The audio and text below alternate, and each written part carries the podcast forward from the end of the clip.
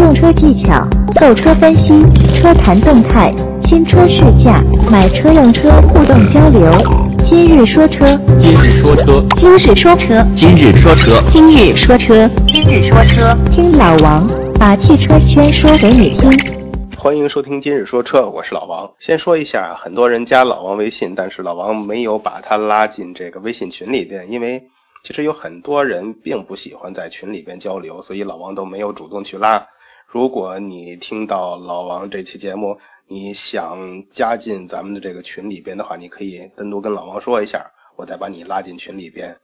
今天咱们讲一个这个开车过程中啊，或者经常会犯的一些小错误呀，或者小习惯呀，这些相关的一个话题。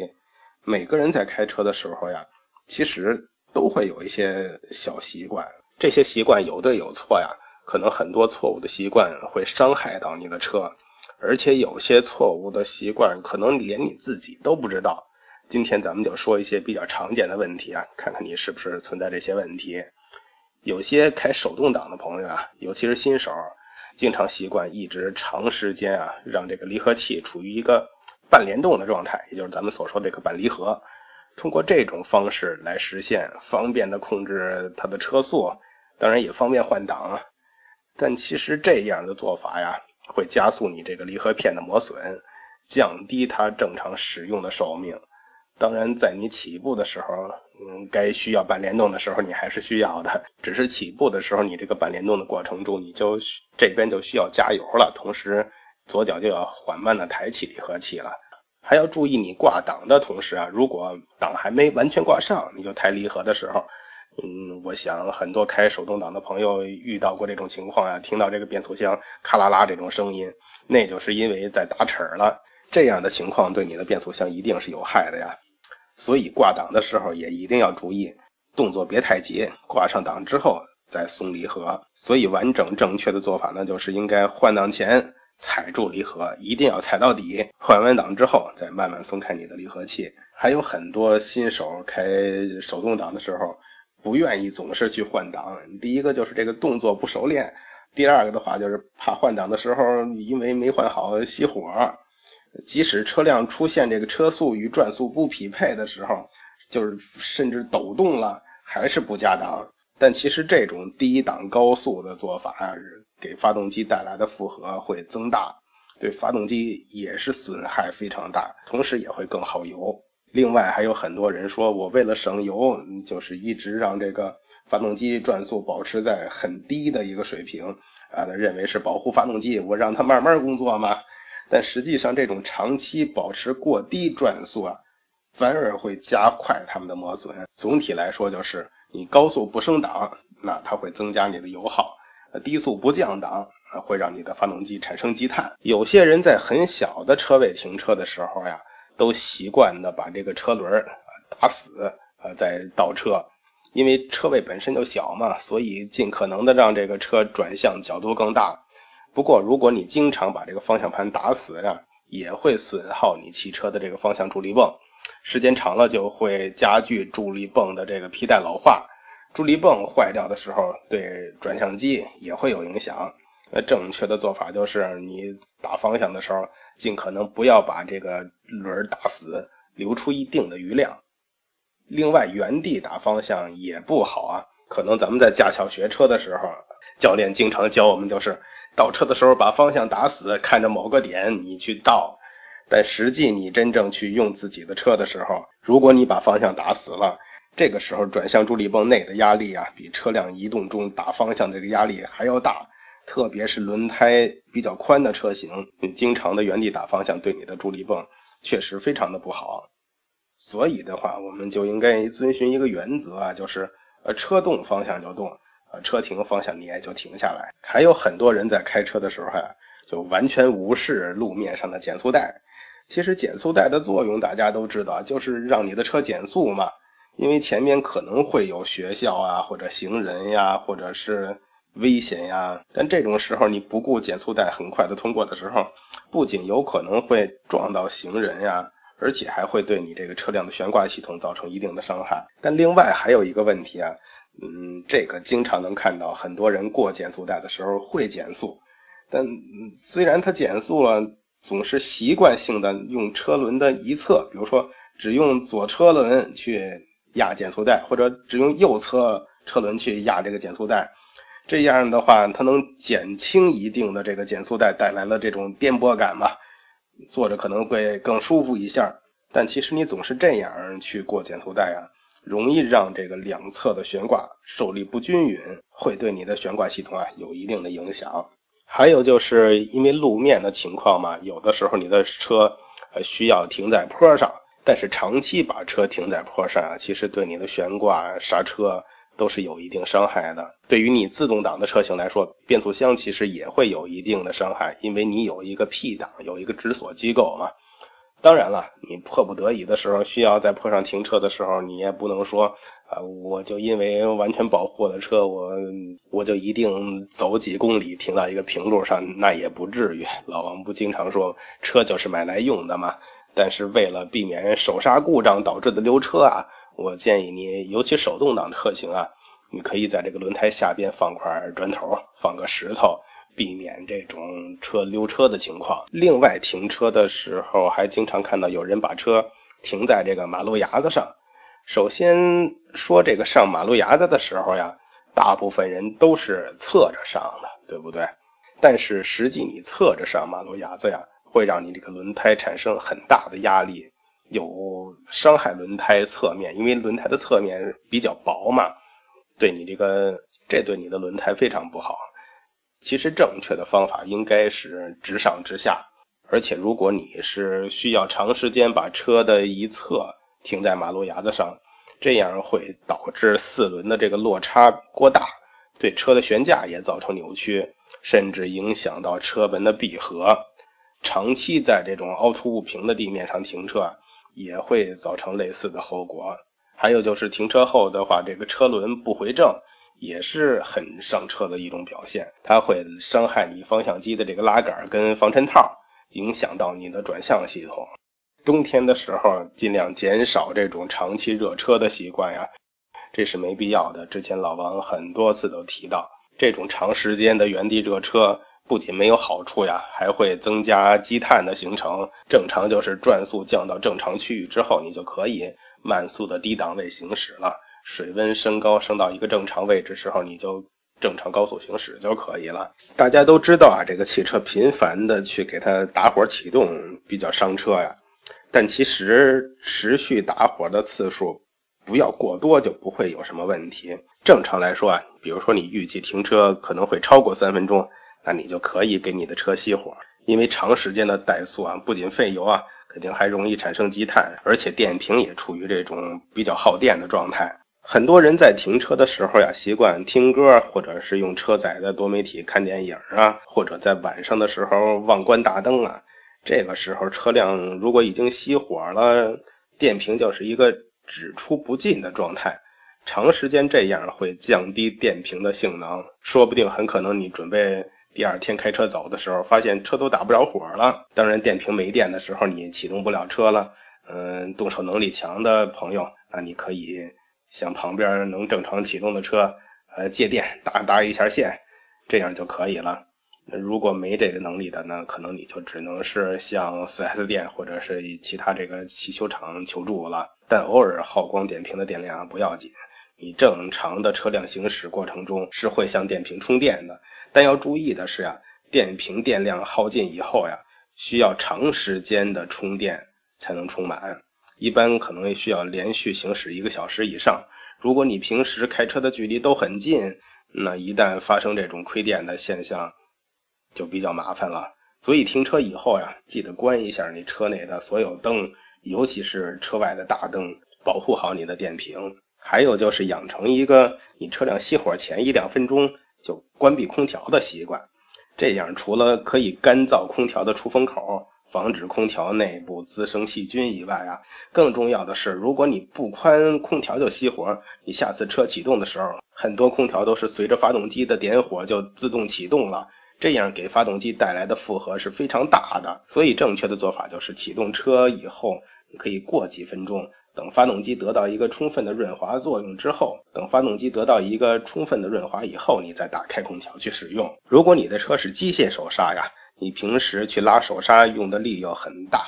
这个时候你就要注意了，因为金属拉线过度的拉伸，或者是长时间保持一个过度拉伸的状态，就会加速它的老化，或者是发生变形，这样就会导致手刹变松，或者是拉线断裂。正确拉手刹的方法，一般都是听到四五声这种哒哒声之后就可以了。所以说，拉手刹并不是拉得越紧越好呀。事实上，你要长时间把手刹百分之百的力度全拉起来，这样对这个拉线的寿命是有一定影响的。除了拉线以外，包括它这个回位弹簧呀什么，其实都会受到影响。还有新手经常犯的一个错误，就是一紧张就忘了放手刹，开着车就走。这样啊，会导致你的刹车性能下降。长时间拉着手刹开车，还可能导致刹车分泵咬死、刹车油漏泄、制动液温度过高，甚至导致你的刹车功能完全丧失。当然，电子手刹就不涉及这个问题了。当然，电子手刹可能就不涉及到这个问题了。所以，如果你喜欢的车型有电子手刹，那我还是建议你可以买电子手刹的配置了。另外，由于新手对车如果不了解，还可能出现。缺机油驾驶跟这个高水温的时候驾驶的情况，发动机运转的时候需要润滑跟冷却，你的机油或者水温都已经报警了，你还在开，那你的这个车子离大修就不远了。所以要认识并且关注你的这个仪表盘啊，如果发现有警示灯亮了，就要看看到底是什么意思。呃，当然，比如网上有人说。嗯，有人特别在意这个警示灯呀，看到这个安全带没有系的提示，就说：“哎呦，车上有一个灯报警了。”嗯，我仔细一看，是一个人背着一把宝剑，是不是说我车上有刺客呀？这这个车没有这么智能啊。还有人说看到这个车上仪表盘亮了一个茶杯的灯，哎，这是什么意思呀？是不是说我必须去喝杯茶才能让我开呀？嗯，我建议你还是看看你的这个随车手册。看看每一个指示灯到底是什么作用、什么提示吧。另外还有就是针对这些咱们开神车大众的朋友啊，如果你的车比较烧机油，那在你的后备箱也备一桶机油吧，避免真正缺机油的时候找不到。也许有时候警示灯没有报警，但是有的朋友总是不关注这个油表的位置。这时候有时可能会造成经常看到油表到红线区，甚至报警了才去加油站加油，这其实也并不是一个好习惯啊。油泵电机是利用汽油来进行降温的，油位过低会导致这个散热不好，降低它使用的寿命。在冬天的时候呀，由于气温低，所以这个雨刷器的喷水嘴有可能会被冻住。这个时候，如果你还要强行让它工作的话，这个喷水水泵跟电机有可能会造成损坏，呃，包括如果你的车窗上有雪，那就最好是先拿这个掸子啊，或者专门有这种雪铲，把雪铲掉之后，你再去正常行驶，而且是等你的水温上来之后，用暖风去吹一下这个前风挡，这个雪自然就慢慢的融化掉了。千万别直接就去拿雨刷去扫这个玻璃上的雪，因为有时候在这个玻璃的表层有可能还会结成一层薄薄的冰。如果直接去刷的话，就有可能损坏你的这个雨刷了。同时再呼吁一次啊，同时同时老王再呼吁一次啊，在冬天的时候，汽车启动后千万不要过长时间的原地热车。很多老司机肯定都告诉过你说，冬天要热车，甚至很多人是，呃，早晨起床之后下车，先把车打着火，然后回家再洗脸、刷牙、吃饭等等，最后再开车出门，这个是不对的。正常就是打着火之后，看到你这个转速回落到七八百转的时候，你就可以慢慢启动了。嗯，当然启动之后你也别急着猛踩油门。刚启动的时候，这个机油泵才开始刚刚工作嘛，发动机内部的这些机构件还没有完全被机油覆盖，保持这个低转速走一段时间，水温上来之后就没事了，你就正常行驶就可以了。并且冷车的时候，其实你的这个悬挂系统啊、变速箱等部件也都是一个低温的状态，嗯，高速高档对这些部件也都会产生一定的损坏。当你遇到连续下山的路的时候，可能不得不频繁的采取这个刹车制动啊，有的时候甚至长时间要踩住刹车。但你长时间的踩刹车啊，其实对这个刹车系统肯定会出现一个热衰减，这种情况就相对于有些危险了。正确的做法的话，你就是尽量用低档位，利用发动机去制动。自动挡的车型的话，你可以调成手动模式，呃，低速档模式，呃，如果没有的话，你可以甚至用 S 档，来尽可能减少它频繁换挡的这种情况。用你的发动机转速去牵制一下它整个这个下车的过程。另外，很多老司机啊，甚至一些汽车圈的大咖都在说，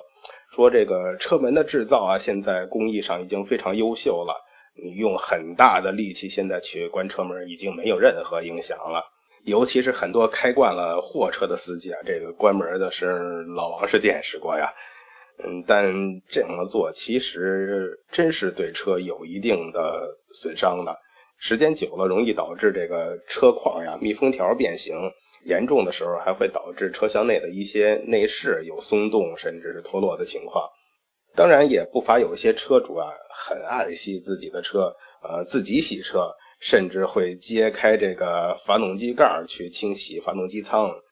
但这样清洗完之后呀，多少会在一些部件上留下一些水迹。虽然这个发动机舱也是做了防水处理的，但这样清洗还是免不了有几率会伤害到你的爱车。所以我是不建议个人用这种方式去清洗你的发动机舱。当然，如果你想自己来维护的话，你可以找一些呃吸尘器，有车载的吸尘器去给它吸一下表层的这种浮土，都是没问题的。而且要注意，很多人自己洗车的时候、擦车的时候，可能不太注意啊，总是拿一桶水就反复的就在车上去擦了。其实水里边或者是这些灰尘上的这种细小的沙尘，它的硬度其实是非常坚硬的，对你车漆的损坏是更严重的。另外，咱们说过呀，这个车的灯光怎么用是一门。技巧是车语，应该说车语是行车过程中沟通的一个良好的方式。